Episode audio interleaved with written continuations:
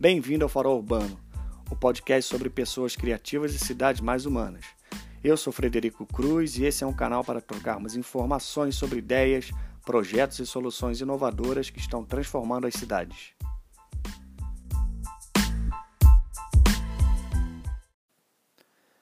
Olá, bem-vindos ao episódio número 2. Nele eu converso com Caio Esteves, que é professor e coordenador do IED de São Paulo, fundador da Place for Us e autor do livro Place Branding. Lembrando que você pode entrar em contato através do Facebook e do Instagram do Podcast Farol Urbano.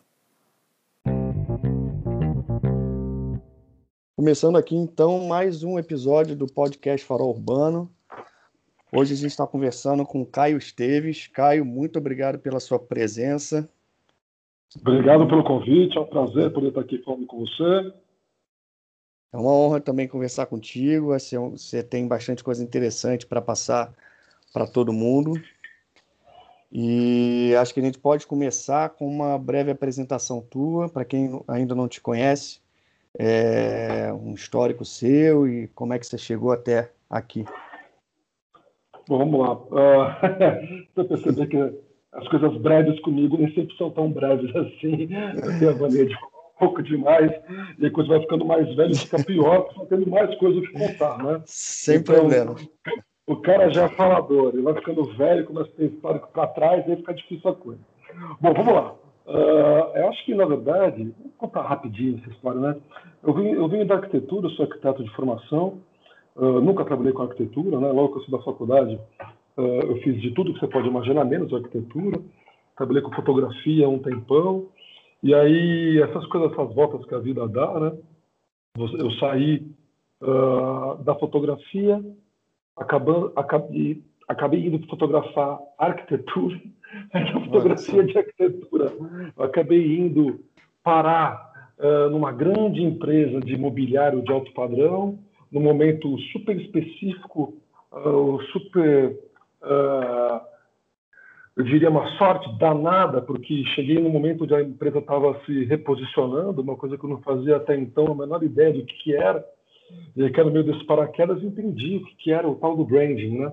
Uhum. E aí, depois disso... Uh, Isso é desenvolvimento de produto? Não, eu, eu fui, não, eu, eu, fotografava, eu fotografava ah, tá. uh, arquitetura para essa empresa. Fui montar um estúdio gigante lá, ah. dos padrões de empresas italianas de imobiliário de alto padrão para fotografar os produtos e tal. E aí, é, na, bem no meio desse, desse, desse reposicionamento, aí acabei me interessando pela história, é, me apaixonei pelo tema, fui estudar branding aí já, já na pós-graduação, e aí fast forward rapidinho, acabei saindo dessa mesma empresa como executivo de marca, como gerente de marca. Né? E aí comecei, comecei ali, então, o meu processo pelo branding, saí de lá, abri, internacionalizei a marca, fiz a primeira, a primeira, a primeira loja fora do país, saí de lá, abri minha consultoria, isso 12 anos atrás, uh, e comecei a, a fazer branding de consumo, tradicional, marcas de consumo, como qualquer outro, né, normais, Uhum. Uh, e aí, cinco anos atrás, encontrei um, um, cliente de uma incorporadora, tão maluco quanto eu, uh, que falou: Olha, eu quero fazer, eu preciso desenvolver minha marca e tal. E aí, conversa vai, conversa vem, eu entendi que ele fazia bairros. Né? Uh, eu falei: Olha, tem uma coisa que é legal, um negócio chamado Place Branding. eu também sei o que, que é, mas não tenho grande proximidade ainda com isso mas eu acho que tem tudo a ver com o que você está fazendo. É entender um pouco melhor uh, que, que, não só o que a sua marca é, né, enquanto corporadora, mas o que, que aquele lugar onde vai fazer esse bairro, o que, que ele representa, o que, que ele pode ser, o que, que aquelas pessoas dali pensam sobre ele, como que a gente pode trabalhá-lo de uma forma que seja mais transformadora, que seja mais uh, tem impacto uh, positivo, impacto social positivo e tal. E como eu falei, ele é tão maluco quanto eu, achou essa ideia muito boa. E aí eu acabei, por conta desse, desse cliente específico, uh, indo me aprofundar na discussão do place branding. E aí, quando eu entrei, eu falei, cara, é, eu não quero fazer mais nada, é isso que eu quero fazer. E aí eu entendi que eu precisava não, isso não cabia dentro do circuito de branding tradicional, da minha outra consultoria. Uhum. Daí a gente fez uma, um spin-off, uh, a CD mais B, que minha consultoria de branding continua existindo, a Marina, que é minha sócia, toca, à frente dela, e eu acabei, então, indo montar a Places for Us, cinco anos atrás, que acabou sendo, então, a primeira uh, consultoria especializada em place branding do Brasil. E aí, desde então, eu venho tocando uh, e venho trabalhando, não só na consultoria, mas aulas, palestras, cursos, uh, tudo que você pode imaginar, livro, né? Uhum. livro, um dos poucos em língua portuguesa. Então, tenho trabalhado bastante nessa, diria, disseminação da ideia do que é o place branding e do que ele é capaz uh, de transformar. Rapaz, eu falei em seis minutos, eu estou tão emocionado. eu tenho 30, 30 anos de trajetória em seis minutos. Não temos pressa. Aproveitando então o gancho, explica para a gente o que é o place branding, que também traduzindo seria é, marca lugar, é isso? Pois é, é. Uh, o place branding, a gente na, na, na discussão internacional sobre isso, nos, nos institutos, congressos e por aí afora, a gente, a gente brinca né, que o place branding tem um problema de name. Né? Porque, na verdade, hum. é, quando a gente fala place branding, e tem a, a maldita palavra branding envolvida, uh, existe uma, gera uma confusão desgraçada. E é por uma questão muito simples. Se as pessoas até hoje não sabem exatamente o que é branding, quem dirá o que é place branding? Uhum. A gente uhum. até hoje tem uma, tem uma, tem uma, uma confusão dos infernos com, entre branding e publicidade, e design uhum. gráfico, e marketing, e tudo que você pode imaginar, menos do que ele é de fato. Né? Então, o place branding também tem uma mesma, um mesmo problema, na verdade, um problema maior, porque ele coloca mais um, um complicador, que é, o, que é, o, complicador do lugar.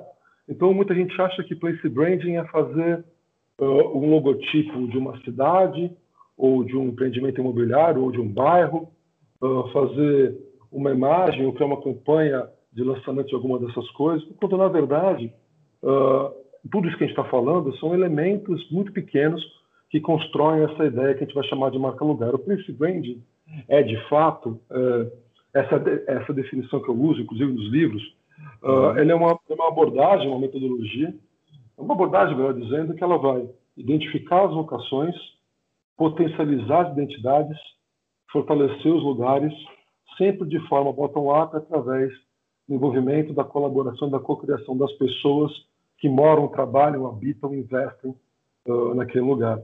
Então, a gente está falando muito, mas muito além e muito antes das camadas uh, publicitárias ou de marketing que possam estar envolvidas e que existem e que são necessárias. A gente está uhum. falando, tá falando de uma compreensão profunda, de um trabalho de pesquisa bastante sério, bastante profundo, bastante e, e multidisciplinar, uh, que é entender o que aquele lugar tem de único, tem de singular, tem de potencial, como que a gente consegue envolver todas as pessoas em torno dessa ideia comum, uma ideia compartilhada e que nasce daquele lugar, e não uhum. uma site de algum criativo sensacional, uh, até porque a gente aqui não, não, não, não compartilha desse pensamento né, da, uh, do, sacada divina de alguém que fica ali, tem uma grande ideia que vai mudar a realidade de uma cidade. Uh, e tudo isso sempre olhando para a criação, né, para a geração, melhor dizendo, de um impacto social positivo, que é resiliência, antifragilidade, que é a forma vetores de desenvolvimento econômico que sejam capazes de fazer com que aquela cidade, com aquele lugar, com aquele bairro, com aquela comunidade, enfim, aquele país, uh, sobreviva aos diversos uh, obstáculos e momentos críticos que ele inevitavelmente encontrará ao longo uh, do, do, seu percurso, que no caso de uma cidade, de um lugar, de um país, muito diferente de uma marca de consumo, ele tende a ser extremamente longo, né? Ou, e não tão uh, volátil Sim, né? pode, como pode ser uma marca de consumo tradicional. Né? Então, esse é o, é o grande escopo, o, assim, uma visão do Place Branding, sei lá, 21 metros de altitude, uh, para a gente já de cara desmistificar essa ideia de que Place Branding tem a ver uh, com comunicação ou tem a ver com publicidade ou com design, ou melhor ainda, que tem a ver só com isso. Na verdade, a gente está falando de, sempre de um pensamento sistêmico, de uma ideia transversal, abrangente e transformadora. Se não transformar nada, não faz o menor sentido, a gente pode chamar de qualquer outra coisa. Legal. E o legal é que essa coisa do colaborativo está sempre presente em todas as ações que a gente vê atualmente e prevendo para o futuro. É, uma, é um caminho sem volta, né? Ninguém mais faz nada sozinho hoje em dia. Né? É, é, é, verdade. Acho que isso é. Se a gente pegar aquelas coisas, aqueles artigos, uh, zans, formas de trabalho do novo, do, do, do futuro, bababá, essa coisa toda, sempre apareceu colaboratividade e a colaboração lá no meio. O problema é que colaborar de verdade dá um trabalho desgraçado. Imagina. Então, falar isso é bonito, pega super bem, mas fazer é bem mais complicado. Então, a gente vê muita gente falando de colaboração, a gente vê muita gente uh, e pouca gente fazendo, na verdade. Essa coisa da colaboração é uma coisa importante, porque existe uma régua, existe um Instituto Internacional, IAP2, que é Instituto International, Associação Internacional de Participação Popular, que tem uma régua uh, que é muito legal, que é o que chamam de, de Participation Spectrum, que é muito bacana, que ele uhum. fala que pega a diferença entre informar e engajar. Né? Uh, uhum. Tem uma distância gigantesca. Você pode informar, você pode comunicar, você pode uh, fazer com que a pessoa colabore, você pode engajar e aí lá ou seja, tem um processo que às vezes a gente aqui faz uma, sei lá, faz uma campanha qualquer de informação, comunica às pessoas o que está acontecendo e acha que isso é uma forma de colaboração. Na verdade, não é. Não é uma definição boa de colaboração, uh, que acho que é da Janete Rena, não tenho certeza, uh, que fala que o cidadão só é engajado de fato quando ele tem certeza de que o que ele está falando vai ser levado em conta. Não que necessariamente a ideia dele seja seguida, mas ela vai ser levada em conta. Legal. E, e ainda no dentro da, da Place for Us, você tem também uma equipe muito, muito multidisciplinar, né? Sim, então, sim, sim. até essa, esse convívio também, é, até de história, né, de, de background pessoal que traz da, da, da faculdade e tal, trabalhar às vezes num, em um mesmo projeto também não deve ser fácil, né? Sim, na verdade, a multidisciplinaridade, é, a gente falou da, colabora, da colaboração, a multidisciplinaridade é outro dessas frases, dessas palavras que estão o tempo inteiro sendo levadas de, uh, em conta, né? sendo, sendo lembradas, mas que também nem sempre são, são seguidas, que também dá trabalho. Né? Uhum. Você, você, você ouvir todo mundo, você fazer, criar um sistema de colaboração já é uma forma, já é um, um jeito complicado de trabalhar. Complicado uhum. não é a palavra, trabalhoso, eu diria. Sim. É multidisciplinaridade também, porque uh, multidisciplinaridade prevê uh, visões diferentes, né, backgrounds diferentes, que podem ser antagônicos algumas vezes, uhum. né? ou seja, uh, não é multidisciplinaridade e colaboratividade são duas coisas que são bastante trabalhosas, tem que realmente fazer parte uh, do teu do teu mindset porque uhum. senão uh, você desiste no meio do caminho. Eu acho que sim, imagina você estar tá trabalhando numa cidade, por exemplo, só com planejadores urbanos. Cara, esquece. Ou fazer uh, para esse branding, por exemplo, só com, sei lá, uh, de marketing, não faz o menor sentido. Né? A gente tem cada vez mais que procurar essas, essas expertises complementares e até, muitas vezes, uh, conflitantes mesmo, porque muitas vezes esse conflito é o poder do o famoso poder do paradoxo, né? Se a gente tem o caminho A e o caminho B, vamos criar um terceiro junto. Né? Sim, só enriquece a história, né? Às vezes nenhum dos dois é o melhor, é o melhor a seguir. Então acho que o tempo inteiro a gente tem que estar atento, atento a isso. É uma coisa que a gente procura, a gente procura fazer uh, bastante aqui, o que faz com que nossos dias sejam bastante animados, para falar o mínimo. Legal. É, você podemos dar um exemplo de, de um bairro ou uma cidade que vocês é, tenham implementado o Place Branding? A gente tem, tem vários exemplos para te dar de cidades que a gente trabalhou. A implementação é sempre mais complicado, porque Uh, mas vamos lá, vou te dar alguns exemplos. Você, você, você trabalha com. São três etapas, né? Não é isso? Uh, são várias, na verdade. Né? Mas uh, etapas de trabalho são várias. Uh, tem, o framework é mais complexo do que mais complexo do que três etapas. Uh, mas a gente tem uma grande, uma grande etapa de pesquisa, uhum. uma grande etapa uh, de engajamento, também está ouvido com a pesquisa, uma grande etapa de proposição, uma etapa depois de validação, uma etapa de implantação e depois uma etapa de verificação. Isso, essa, essa régua vai variar também de acordo com, com, o tamanho do trabalho, com o movimento e com a dinâmica de cada um dos lugares. Mas está me falando sobre, sobre os projetos. A gente fez, por exemplo, um trabalho que foi um dos primeiros, uh, que foi essa incorporadora que eu te falei, que foi o bairro da gente, foi um bairro planejado uh, em Limeira, uh, na cidade interior de São Paulo, de perto de 300 mil habitantes. Uh, por conta desse bairro planejado, a gente acabou fazendo projeto de city branding da cidade de Limeira, uh, que foi também um processo bem bacana. Com, lá foi com pouquíssimo uh, engajamento na primeira etapa, porque era para ter uma segunda etapa muito mais parruda de engajamento, que acabou não acontecendo por questões políticas, mudanças de governo e tudo mais. Uhum. Então, são dois lugares que a gente fez projetos que são, que são muito legais. Tem Franco da Rocha, que é uma cidade aqui, aqui da região metropolitana de São Paulo, que a gente fez um projeto muito bacana também uh, de posicionamento, uh, para um parque, que é o principal parque, uh, não só da cidade, mas também da região, uh, Caxambu, Alfenas. Agora, mais recentemente, a gente está fazendo um projeto, uma série de projetos, na verdade, de todas as cidades que o grupo Planet Smart City, que é um grupo italiano-inglês, está fazendo, vai fazer no Brasil, são várias, até 2020. A gente está também, agora começamos recentemente o projeto da primeira que eles estão que eles estão rodando uh, no Ceará, no interior do Ceará, uma cidade, num distrito chamado Croatá, em São Gonçalo do Amarante, perto de Fortaleza. Uhum. Uh, então tem tem aí algumas alguns exemplos de diferentes dimensões, desde cidades muito grandes até bairros pequenos, né, e, e assim por diante.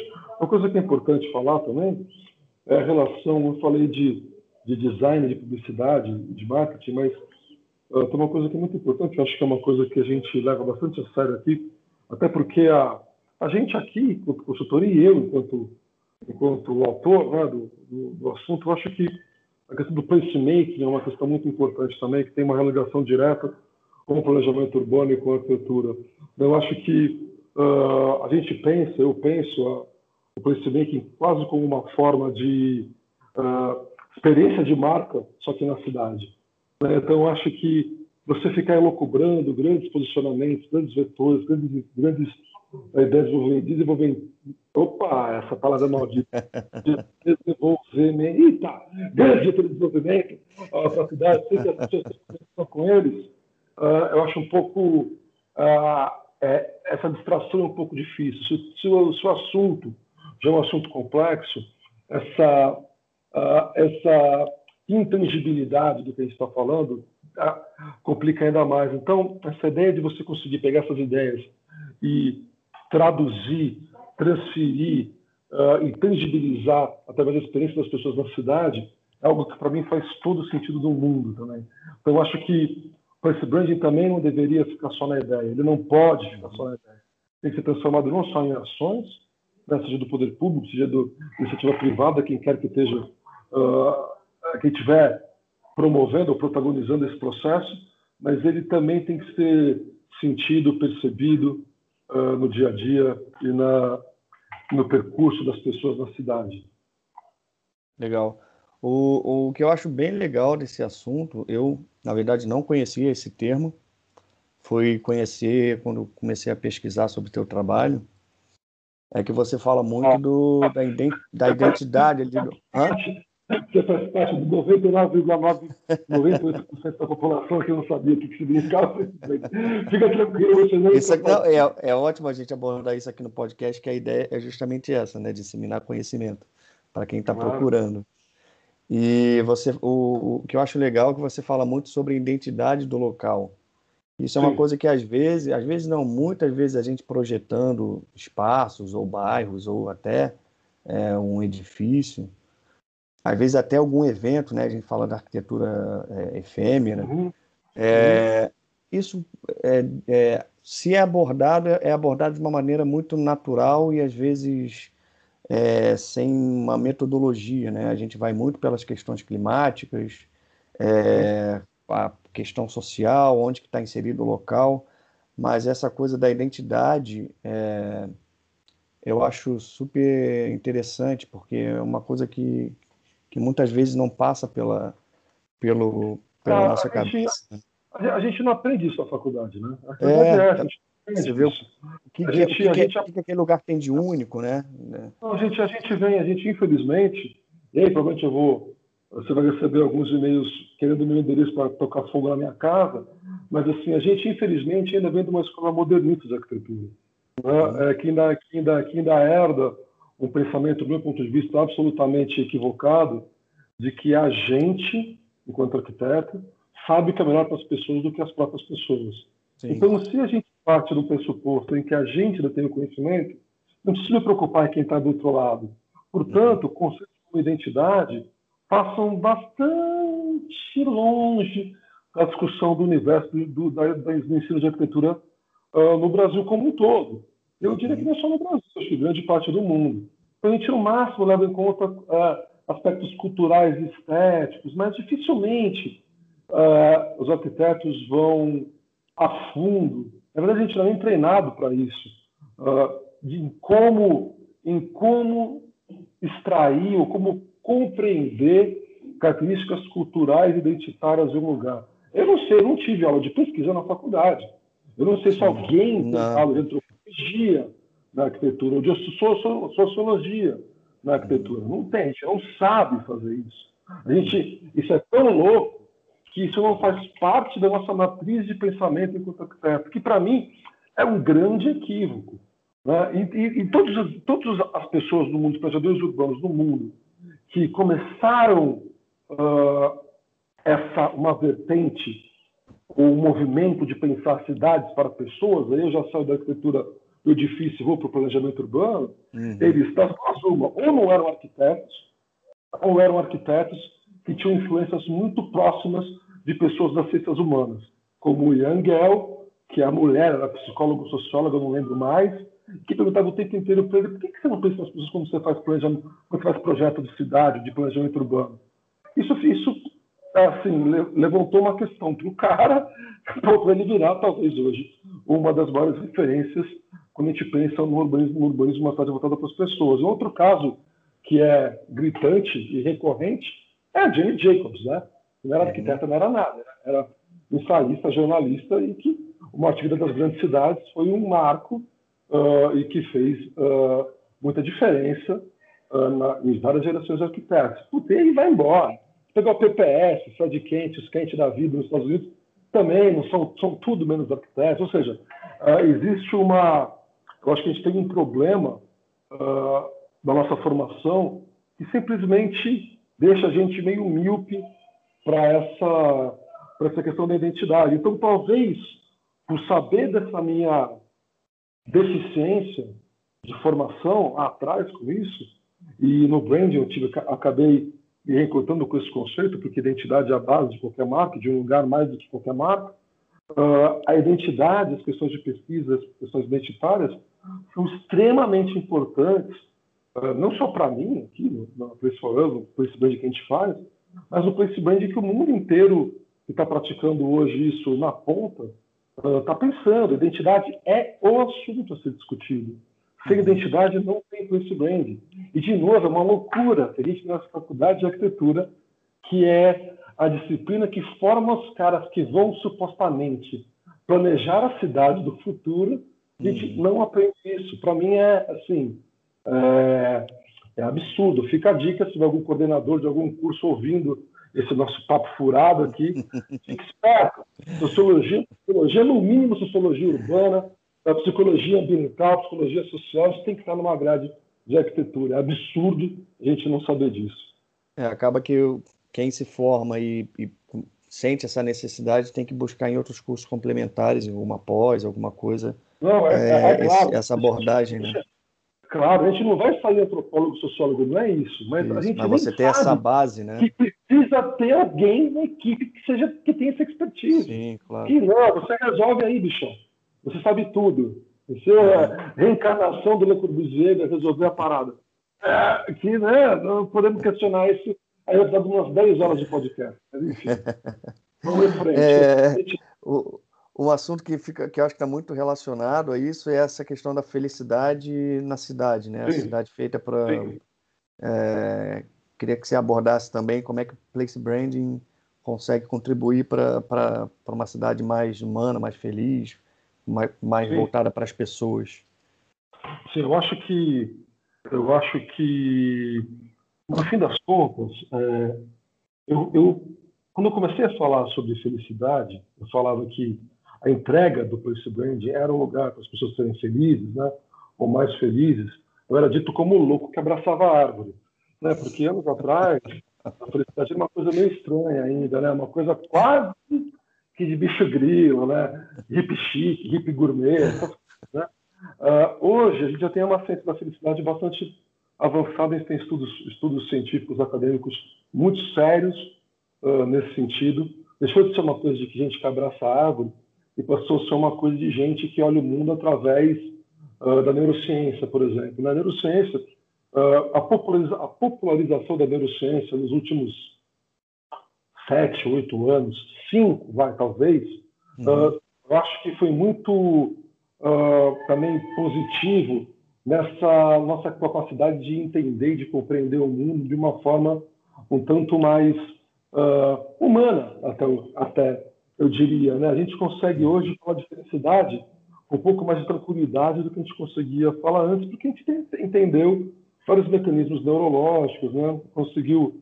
Uh, muitos estudos foram feitos, muitos livros foram, foram, foram, foram escritos sobre isso. Então, acho que a felicidade, no fim das contas, é o que se busca em qualquer projeto de planejamento urbano de qualquer espectro.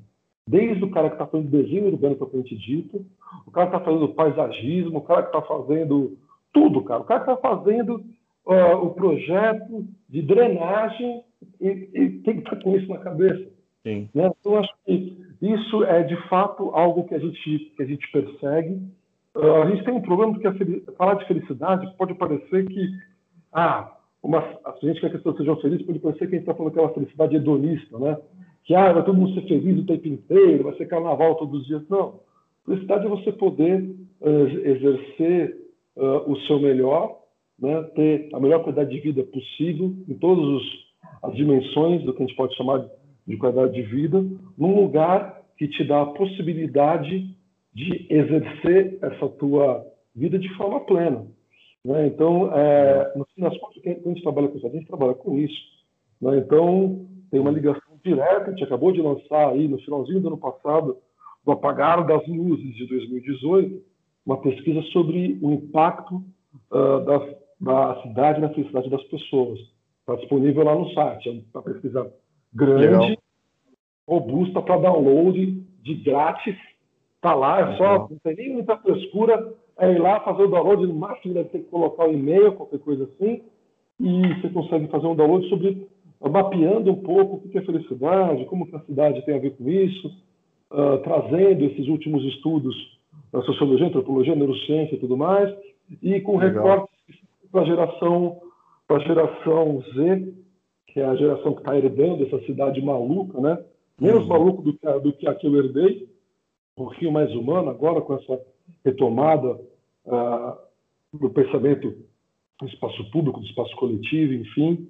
Então, está uh, lá também, que é uma coisa que reforça com os dados mais uh, científicos essa, essa questão ideia, da felicidade.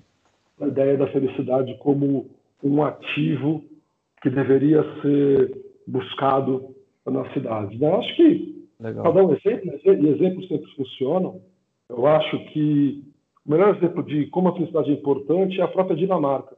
A Dinamarca tem uma palavra para isso, né? que é o High, que é a felicidade, o estilo de vida, o lifestyle a felicidade escandinava, especificamente a dinamarquesa.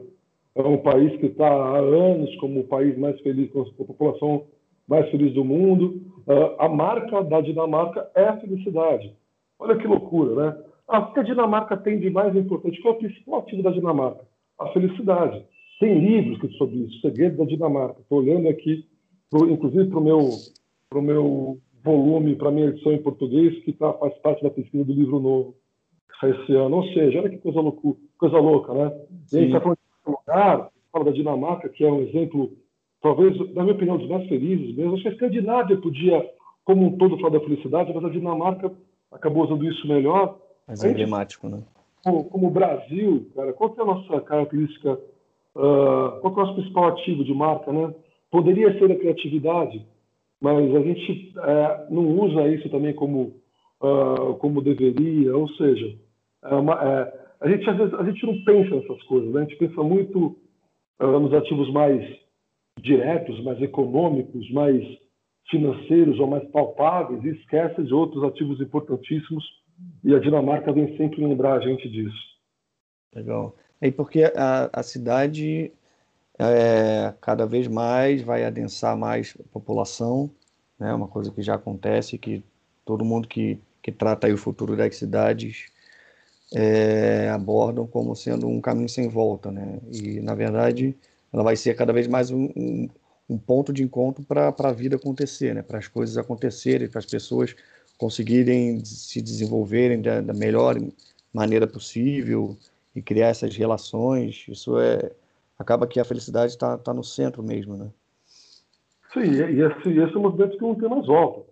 É. Né? É, é, acho muito pouco provável que no futuro próximo a gente tenha um movimento pendular inverso de retomada de retomada do campo. Acho pouco provável.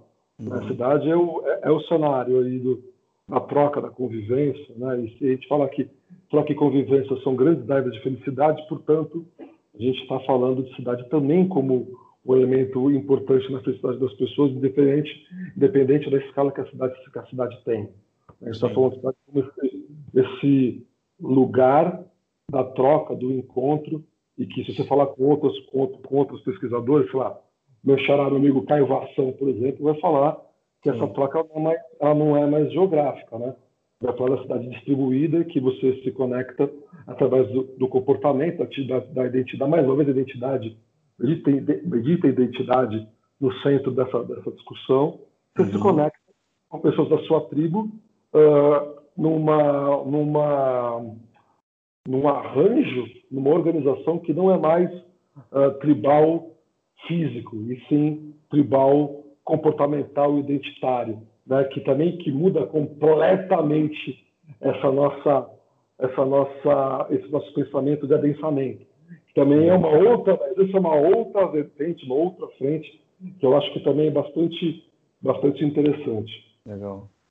E, e aí, nisso o place branding tem, tem, eu acho interessante nessa questão de pensar a cidade para o futuro, porque acaba que o movimento natural da cidade, ela vai se expandindo vai criando, às vezes, lugares que deixam de ser é, desenvolvidos ou que meio que ficam de lado. E Place Brand, eu acho que é, é uma grande sacada, uma grande solução para esse problema da cidade, né? É, porque acho que, acho que é, uma, é, uma, é, uma, é abordagem, uma solução para alguns problemas, né? Eu acho uhum. que eu acho que sim, esses problemas, vamos, vamos chamar de problemas, uh, uh, não secundários, mas que são as cidades satélites da cidade central, vamos dizer, por exemplo, né, a gente vai expandindo essa malha urbana até chegar em lugares que antes eram urbanos, começaram a ser, e aí vai engolindo, engolindo, engolindo, e vai crescendo, crescendo, crescendo. Uh, como que a gente uh, engloba esse, esse crescimento sem perder a identidade ou sem perder os ativos da identidade local que poderiam ser contemplados ou ser uh, que poderiam ser uh, anexados na palavra. Por isso é a palavra odeio agregado, parece que tem sempre falando de agregar valor, parece que eu estou falando marketing. Uhum. Mas assim, mas poderiam ser agregados a esse a essa nova identidade, esse novo desenvolvimento, esse novo conceito uh, e assim por diante. Ao mesmo, e ao mesmo tempo, Uh, o crescimento é uma coisa que eu acho que é muito, que é muito importante e pouco, e pouco vista, assim, pouco pensada, embora seja extremamente óbvia, que inclusive faz parte do, do, do argumento do, do, do, novo livro, que é essa ideia de de que o Taleb, né, que escreveu o Antifrágil, o livro original, fala de opcionalidade. Uh, você entender, através da compreensão da vocação da identidade daquele lugar, quais são os outros vetores possíveis de impacto e desenvolvimento daquela cidade, além dos que ela já tem mapeado. Pô, e aí, assim, por que eu falo que é óbvio? Porque não é nenhuma ciência de foguete ter essa. Fazendo um pouquinho mais complicado, mas tá complicado. É mais, requer a vontade, no mínimo.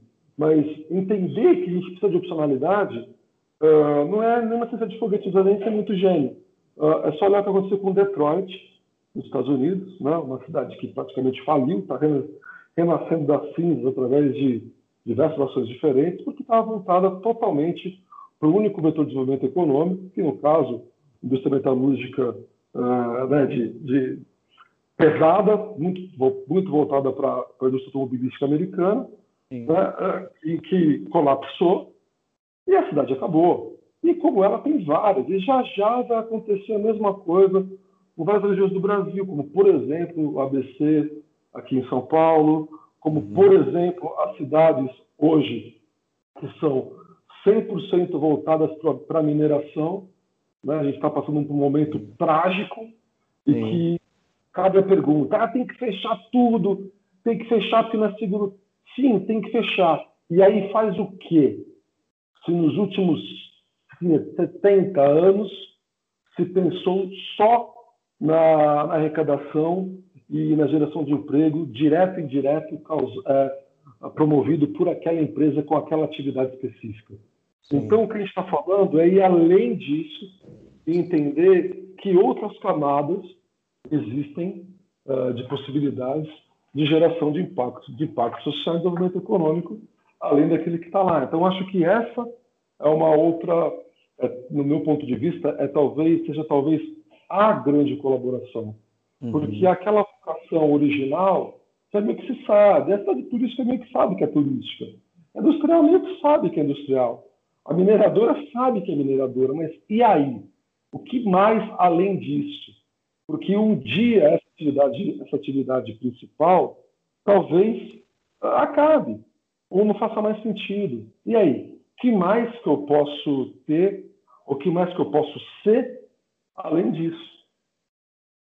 Interessante. É...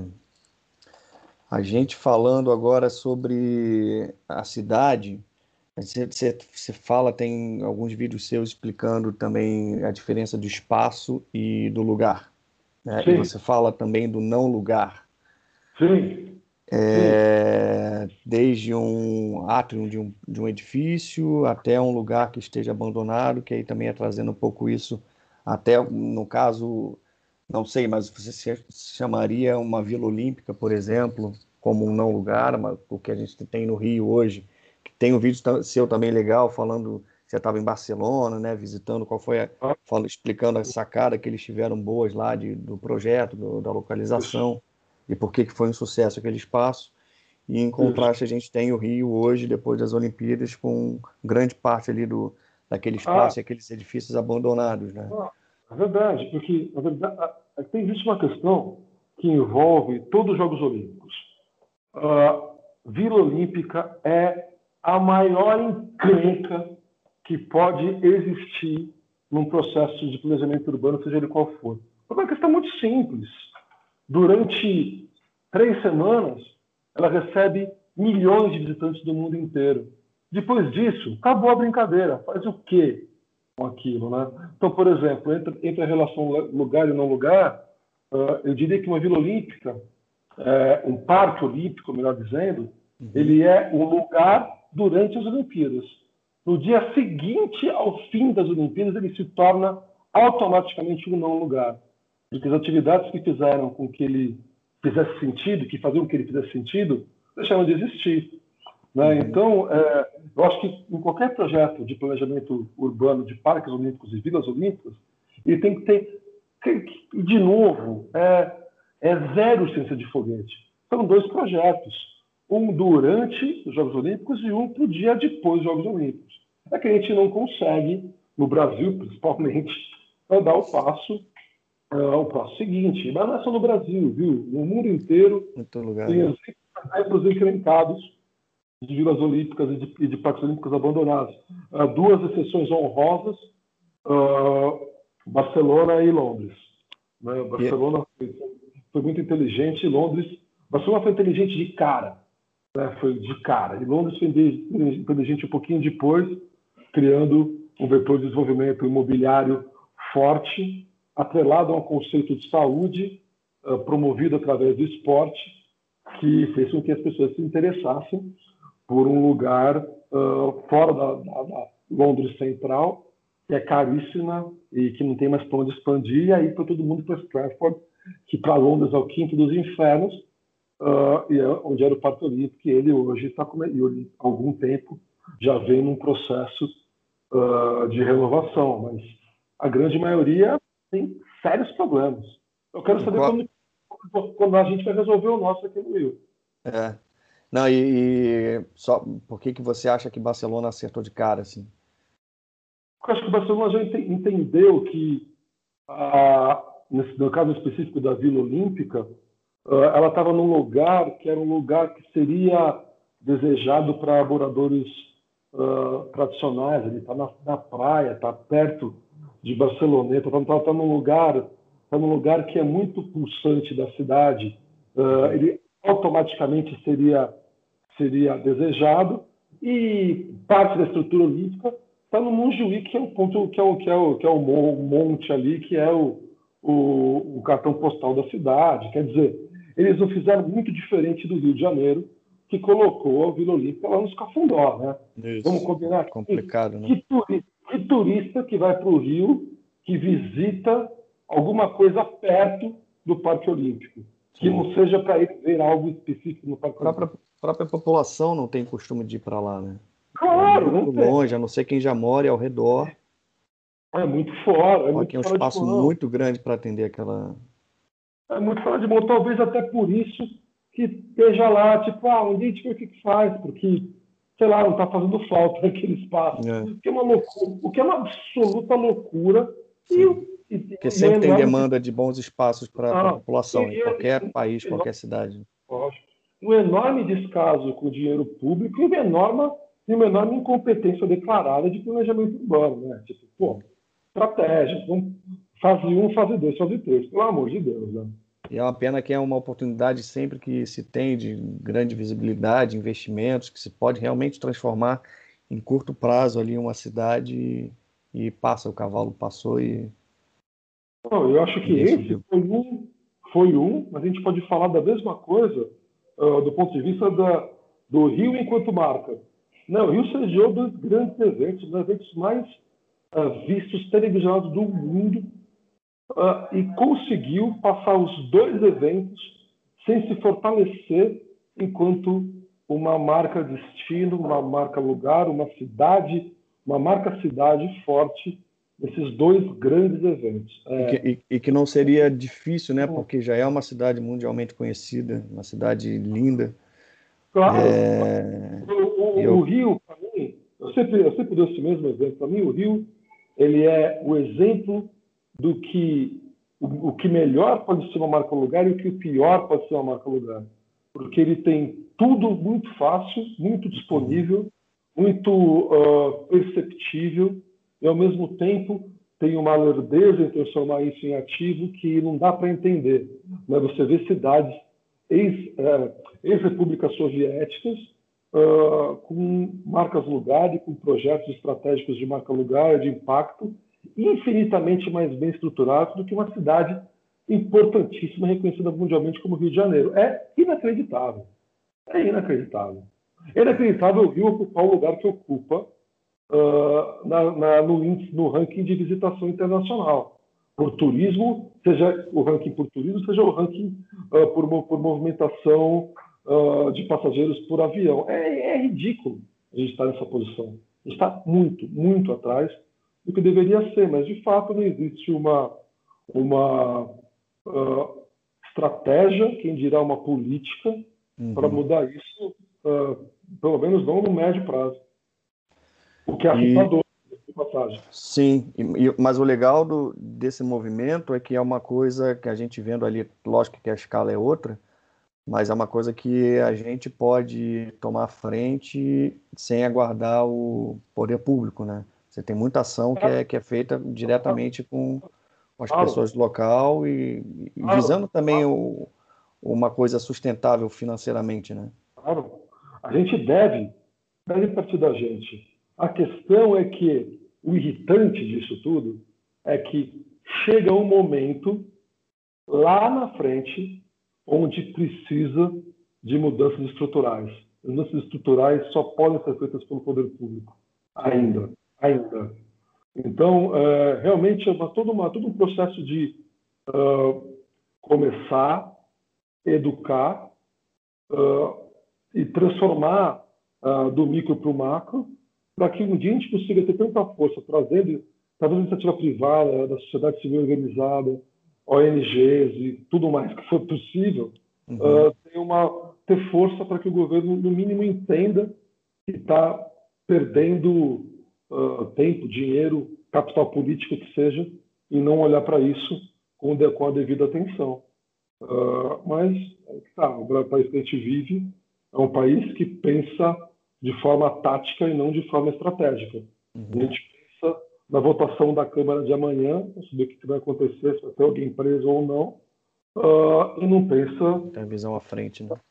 Daqui a 20 anos, né? a, gente tem, a gente tem plano de governo, não plano de Estado, quem dirá plano de país. Né? E isso, estou falando do país, porque o momento atual uh, é propício a essa discussão. Mas na esfera estadual e municipal é exatamente a mesma coisa. Sim. É exatamente a mesma coisa. É, a gente voltando agora a um termo que você até utilizou no início, Smart City. É, esse é um termo é, que a gente né? vai, vai, vai ser recorrente aqui no, no, no podcast. Como é que você pensa, como é que seria é, implementado o place branding com essa visão do Smart City, que é a cidade mais tecnológica, porque a gente fala muito Smart City, mas é, é, é tem sempre essa abordagem muito técnica de, da própria tecnologia. Né? O né? que, que, que, eu acho? E aí você vai, vai roubar mais uma confusão, mais e-mails me xingando. Uh, eu acho que a Smart City, que... Já virou um termo comercial quase também, né? É um termo comercial. Ela, ela, ela virou uma marca, um, um branding mal feito, do meu ponto de vista, uhum. que atrela uma cidade ao tanto de tecnologia que ela tem embarcada. Que, para mim, e aí quero que isso fique muito claro, para mim, é uma completa bobagem. Uhum. Eu estou me lixando se vai ter uh, luz de LED, uh, Wi-Fi, ou seja lá que diabo que ter cidade inteligente. Uhum. O que uhum. me importa é o que, que isso vai fazer para que as pessoas fiquem mais felizes. É isso que me importa. Sim. E aí, e cada, lugar, cada lugar vai ter sua característica. Então, eu acho que a Smart City, o termo Smart City, ele faz todo o sentido do mundo a gente pensar numa inteligência a serviço das pessoas. Ou seja, inteligência, inteligência. Inteligência traduzindo em tecnologia, porque se atrelou uhum. outra, tecnologia como meio e não como fim. Sim. Ah, tecnologia como fim, ah, o piso pelo piso, a luz, a iluminação pela iluminação, a tecnologia de comunicação, tecnologia de comunicação, para mim não quer dizer absolutamente nada. Sim.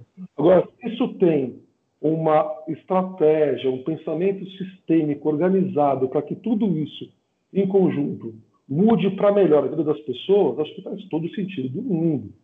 Agora, eu acho que é absolutamente positivo e necessário.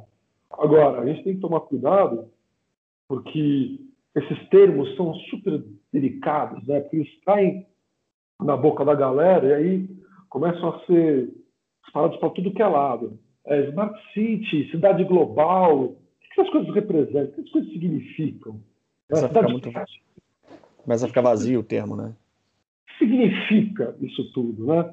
Ser uma Smart City, uh, o que, que é ser uma Smart City? Na minha compreensão, na minha visão, é ter uma cidade que tem uma tecnologia voltada, uma inteligência, melhor dizendo, voltada para o benefício, para a felicidade, para a melhoria de qualidade de vida das pessoas que vivem, trabalham, moram, investem, whatever, naquela cidade. Uhum. Isso, para mim, é smart city. Então, tecnicamente, uh, qualquer cidade que funciona deveria ser uma cidade inteligente. Eu brinco com os meus amigos dos smart cities, com os meus clientes, falo, cara, smart city é uma cidade burra. Deve ter uma ou outra, mas a maioria não é. Não né? é. E, então, assim, eu acho que é extremamente importante a gente, sim, uh, uh, perseguir o que está se fazendo de mais relevante, de mais de ponta, desde que isso seja, do ponto de vista tecnológico, desde que isso seja, uh, tenha, tenha o objetivo de mudar a vida das pessoas, e não seja a pura forma de demonstrar poder econômico ou sei lá o que as pessoas querem demonstrar, ou pior do que tudo isso, uma forma de vender hardware, de vender consultoria uh, pesada. Né? A inteligência é, é, deveria ser inata, deveria ser, de, de, fato, uma forma de transformar a vida das pessoas. Então, eu acho que, é, eu acho que o termo é mal usado. Uhum. Pior do que isso, ele é mal compreendido, talvez até porque seja mal usado.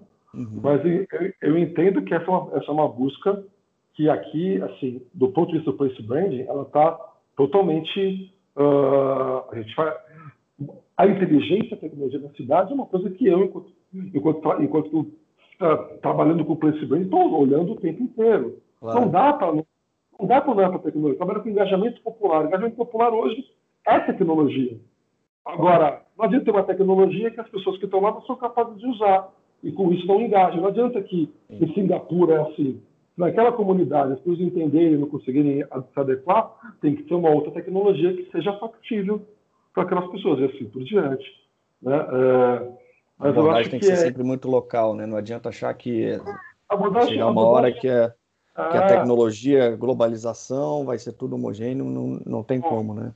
Não tem como. A abordagem tem que ser local, a tecnologia tem que ser local, né? E tem que ser partir da tecnologia local. A tecnologia local é uma bobagem, tem que ver, é, assim, uh, respeitar a tecnologia local, tecnologia social, se a gente quiser chamar assim, mas também trazer tudo que for de melhor do mundo inteiro, isso não tem, não tenho a menor dúvida a respeito disso, mas uh, eu acho que o grande foco é imaginar que o que está no meio dessa história toda ainda são as pessoinhas.